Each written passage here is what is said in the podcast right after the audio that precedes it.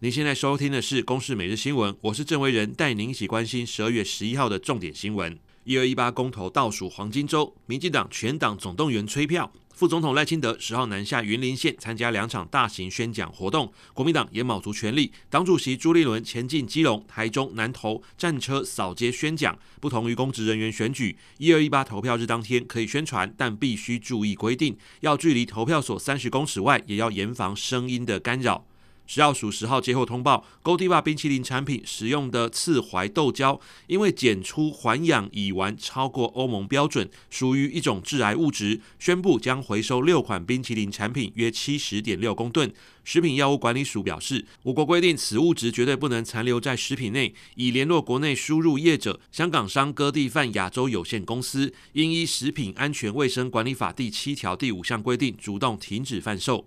疫情指挥中心九号晚间公布，新增一例新冠本土病例，为十二月初刚离职的中研院女性研究助理，疑似在 P 三实验室遭感染，引发外界关注。指挥官陈时中表示，相关接触者已隔离采检，目前采检结果皆为阴性，初步研判个案在职场感染可能性较高。至于实验室病毒株与感染者的病毒序列比对结果，最快在十一号出炉，将有助厘清感染源是否来自实验室。